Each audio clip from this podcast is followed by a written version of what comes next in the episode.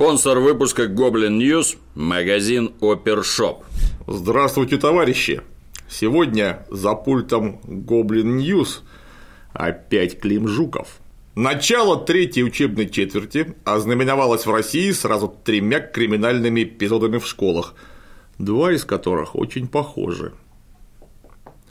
15 января жуткий случай произошел в одной из школ города Пермь – двое альтернативно одаренных недорослей, девятиклассник Александр Буслидзе и бывший ученик школы Лев Беджаков, вооружившись нунчаками и ножами, беспрепятственно прошли через пост охраны в школу, а потом вломились в помещение, где находились учащиеся четвертого класса и напали на детей. Пожилая учительница Наталья Шагулина – пытаясь им помешать, получила множество ножевых ранений и сейчас находится в реанимации. Туда же угодили и 9 детишек из ее класса. К счастью, через несколько минут подоспела охрана, и никто не погиб.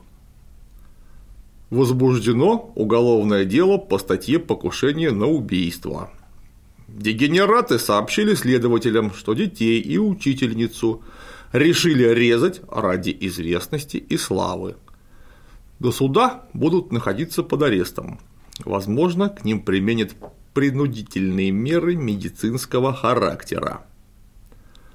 Ну а 19 января случилось ЧП в Улан-Удэ. Ученик 9 класса, малолетний урод Антон Бичивин, ворвался в кабинет, где шел урок у 7 класса. Не особо раздумывая, метнул бутылку с зажигательной смесью. Начался пожар – Дети в панике рванули на выход. Учительница, пытавшаяся оградить детей от урода Бичивина, получила удар топором. Затем под удар топора попала семиклассница. Мы сидели на уроке. Тут к нам ворвались и кинули бутылку. Она взорвалась, и шторы загорелись. Мы выбежали. Девочку из нашего класса повалили и топором по голове дали несколько раз – Потом еще одной девочке ножом по лицу дали. Это был кошмар, вспоминает ученица школы. Утверждается, что напавших на школу было минимум трое. Все трое юные дегенераты из числа бывших учеников. Задержали пока только двоих. Это Антон Бичивин и Александр Рогальский – по основной версии, причина нападения трех дебилов на школу – попытка отомстить галактике за плохие оценки в четверти. Предводитель Мстителей – Антон, по данной версии, не в ладах с русским языком. Настолько не в ладах, что даже выхватил двойку во второй четверти. Разумеется, кто-то должен был понести за это ответственность. Порубив всех, кого планировал, горе-филолог разбил окно в кабинете, ударил себя в грудь ножом и прыгнул из окна. К сожалению, выжил, сугроб попался мягкий. Увидев бегущих к нему полицейских, говорят, нанес себе еще удар. И все зря, лежит в больничке. Видимо, повторяет складение и спряжение. Есть сведения, что пару недель назад Антошка успешно прошел проверку у школьного психолога, был признан вполне нормальным подростком. Плохо, если в Улан-Удэ такие персонажи норма. Что можно сказать о ситуации в целом? Ситуация действительно вполне нормальная для постсоветской России. Воспитательная работа с детьми находится на уровне плинтуса, Знания детям кое-где и кое-как еще дают, а вот полезных для общества примеров и ориентиров у них практически нет. Зато школота массово прется, например, по антигероям Колумбайна. В апреле 1999 года парочка американских отморозков убили в родной школе 13 человек, ранили еще четверть сотни, а потом помножили на ноль самих себя. Вот это да! Вот это поступок, вот это красивая смерть, думают воспитанной демократией и рыночной экономикой и интернетом детишки. И каждое уголовное происшествие в отечественных школах лишь усиливает моду на такие поступки. Это самый простой способ получить славу и известность для никчемного двоечника. Пусть даже это и говнослава, и говноизвестность. Как известно, говноизвестность лучше, чем никакая. В стране, где лучший организатор и вдохновитель детишек – это, извините, Навальный, мы скоро доживем и не до таких чудес. В 2015 году некие британские вояки опубликовали во всемирной сети интернет любительский видеоклип на древнюю итальянскую танцевальную композицию Satisfaction. Акцент сделан на прекрасно оформленных филейных частях военнослужащих, совершающих зазывально-танцевальные движения, а также на шмотках в стиле гей-клуб. Короче, стилистика ролика не оставляет поводов для сомнений – камеру попало подразделение неукротимых боевых пидорасов. За два с половиной года самолепный шедевр посмотрело 600 с лишним тысяч рыл.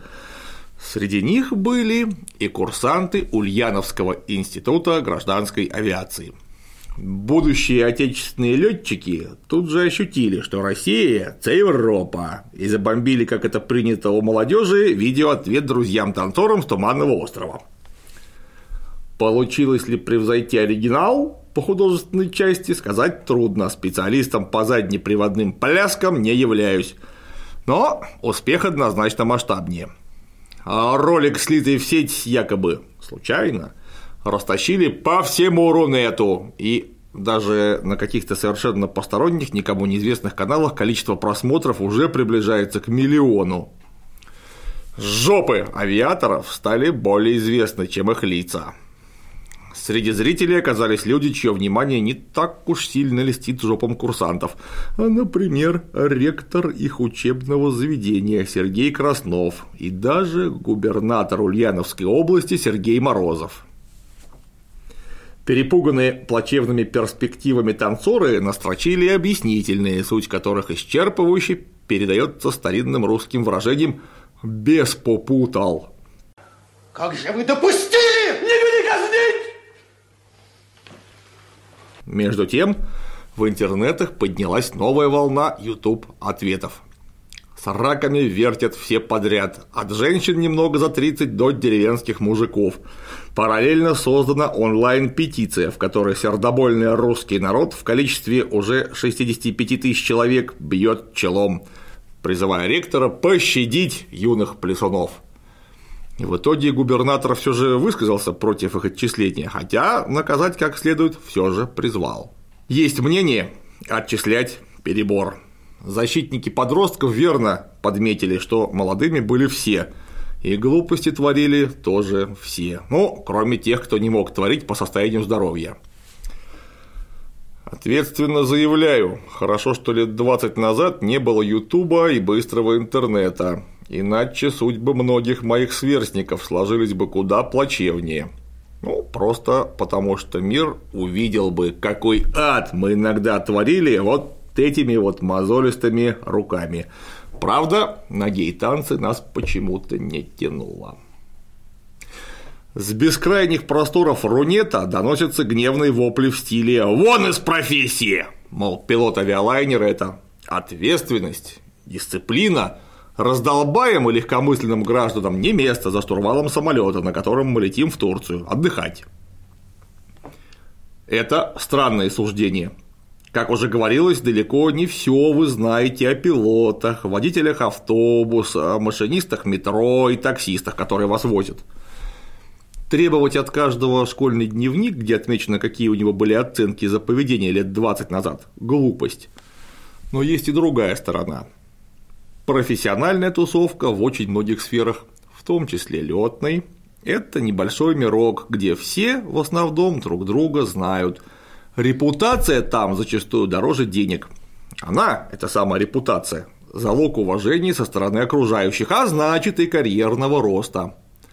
Мы-то обыватели и забудем курсантов через три дня, а начальство и будущие сослуживцы будут помнить всегда.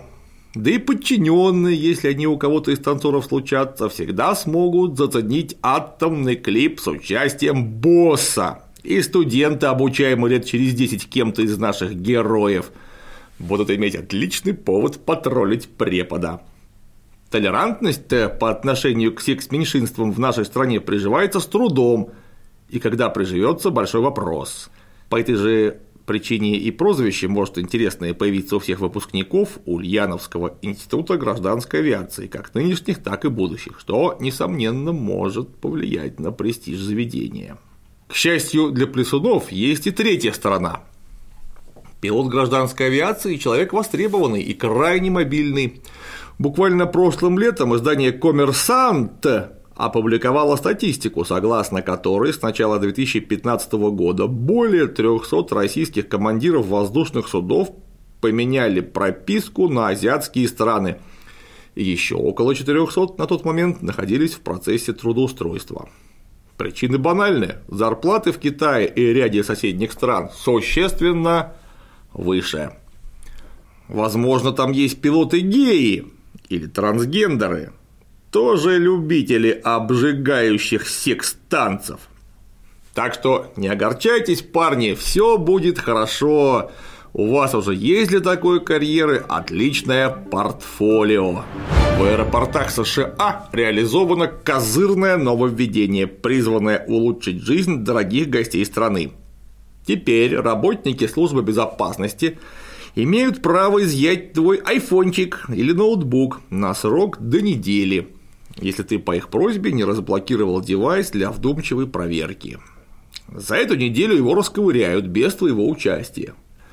И если вдруг внутри найдется детская порнуха, паленые программы, переписка с русскими хакерами или еще что-нибудь в этом роде, жди беды. А могут и не конфисковать, носи свои тайны при себе. Но в США тебе тогда хода нет, потусишь в зоне прилета, как Том Хенкс в фильме «Терминал», и назад в родную Кракозию, или как там называется твоя shithole country. Сколько удастся таким интересным способом изловить террористов, педофилов и прочих нехороших людей, вопрос, конечно, интересный. Ну, если, например, ну, я террорист, я вовсе не обязательно на рабочем столе моей винды буду хранить файл план уничтожения США док. Хотя, конечно, идиотов в каждой профессии полно. Ну, а если у меня сексуальное отклонение, вовсе не факт, что все это посыпется и польется на сотрудника службы безопасности аэропорта, стоит ему открыть мой ноут. Чтобы добраться до чего-нибудь необычного в чужом ноуте, надо, как правило, хорошенько его пошерстить. Поэтому следующий логичный шаг – все данные с девайсов прибывших неграждан, включая пароли, должны полностью копироваться прямо в аэропорту, чтобы спецслужбы могли потом все внимательно оценить, не разлучая тебя с электронным болваном. Так всем будет гораздо удобнее. Пожалуй, самая необычная женщина в мире живет в тоталитарном государстве Северная Корея. Зовут ее Хэн Сон Воль. Она солистка поп-группы Маранбонг и, по слухам, бывшая любовница Ким Чен Ына. На днях эта дама прибыла в Сеул, столицу капиталистической Южной Кореи. Цель – обсуждение деталей участия северокорейских музыкантов в выступлениях во время грядущих Олимпийских игр, на время которых две Кореи решили воздержаться от грызни. Ну, вроде бы ничего удивительного, но это только на первый взгляд – Перелистав пожелтевшие странички Рунета, нетрудно найти на наших, да и не только наших, либеральных ресурсах новость от 2013 года, которая посвящена зверскому расстрелу Хен Сон Воль. Цитирую сайт замечательной радиостанции «Эхо Москвы». Бывшая любовница лидера Северной Кореи Ким Чен Ына певица Хэнсон Воль была приговорена к высшей мере наказания по обвинению в порнографии и публично расстреляна в составе группы других музыкантов 20 августа, сообщает Чосунком. Согласно информации источников в Китае, певица и руководитель оркестра Инхасу были арестованы 17 августа за нарушение закона о порнографии, а спустя три дня публично расстреляны. Жертвами этой расправы стали музыканты оркестра, а также танцоры и исполнители из группы Ванг Джесан. Их обвинили в том, что они якобы продавали свои порнографические записи в Китае. Также утверждается, что у некоторых обменяемых обнаружили Библии, а обращались с ними как с политическими диссидентами. Обвиняемых расстреляли. Приговор был приведен в исполнение на глазах у других музыкантов и членов их семей, которых отправили в лагеря. Уже тогда вменяемые люди писали, что достоверность этой байки примерно как у рассказов про Берию, который хватал на улицах школьниц и насиловал их в подвалах особняка, а потом убивал, дробил кости специальной дробилкой и спускал трупы в канализацию. Газета «Чосон Льбо» – одно из ведущих правоконсервативных изданий Южной Кореи, чемпион страны по количеству информационных уток, пущенных в массы. Именно это издание в свое время активно мусорило тему минометного расстрела. Сообщалось, что Ким Чен Ын приказал расстрелять одного из своих генералов, потому что тот мало плакал на похоронах. В сообщении приводятся душераздирающие подробности о том, что членов семей казненных заставили смотреть на смерть своих родных и близких, потом еще кого-то казнили, потом их в лагеря, потом то да сё, эти подробности мог сообщить только источник, находившийся там в момент казни, который потом отправился в Китай и рассказал об увиденном южнокорейской правоконсервативной газете, которая с завидной периодичностью сливает дезинформацию. И какова вероятность того, что все это правда, Какова вероятность, что подробная информация прошла через всю эту длинную цепочку и дошла до нас, намекнул читателям в интервью изданию «Регнум» ведущий научный сотрудник Института Дальнего Востока Российской Академии Наук Константин Осмолов. Вдобавок обрати внимание, что убиенных якобы обвинили одновременно в распространении порнографии и в хранении Библии. Ну, что уж совсем ни в какие ворота. Демократические СМИ себе не изменяют, Надеюсь, западные страны не придут теперь к выводу, что злобный диктатор не только ядерные бомбы научился делать, но и мертвых воскрешать. И теперь орды живых покойников вот-вот захватят весь цивилизованный мир. Будем внимательно следить за дальнейшими разоблачениями. Есть такой сервис Google Photos. Хранит твои фотки, рассовывает их по альбомам, это позволяет демонстрировать друзьям все как у людей. Еще сервис умеет понимать, что на снимках изображено. Поэтому, если ты, например, хочешь выбрать из своих бесчисленных фоток все, где изображена еда, делать это вручную не требуется. Дал Гуглю команду и вуаля, вот они фотки из ресторанов за 5 лет. Нужны фотки с любимой собакой? Без проблем.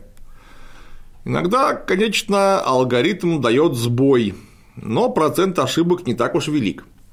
Однако есть человек, который с такой оценкой согласится вряд ли. Джеки Алсине, живущий в Нью-Йорке афроамериканец, в июле 2015 года был сильно удивлен, когда система распознала его с подругой как двух горилл. Корпорации пришлось тогда извиняться. Но самое смешное – способ, которым Google решил проблему. Авторитетный журнал Wired, посвященный влиянию технологий на политику и культуру, недавно протестировал 40 тысяч изображений и пришел к выводу, что горилл, шимпанзе и мартышек сервер не распознает теперь вообще. Google эту догадку подтвердила. Видимо, двух с половиной лет оказалось маловато, чтобы программисты смогли внятно объяснить компьютеру, чем отличаются люди негроидной расы от человекообразных обезьян. Возможно, именно над этой проблемой бился Джеймс Даммер, которого в прошлом году выперли из компании за неприятие корпоративной толерантности и политкорректности, который недавно подал в суд на Google за дискриминацию белых мужчин. Это, конечно, была шутка. Ну а на сегодня, пожалуй, все. Хочешь поддержать Goblin News? Жми на линк под роликом, попадешь в магазин Опершоп, где продаются правильные книжки и годные девайсы.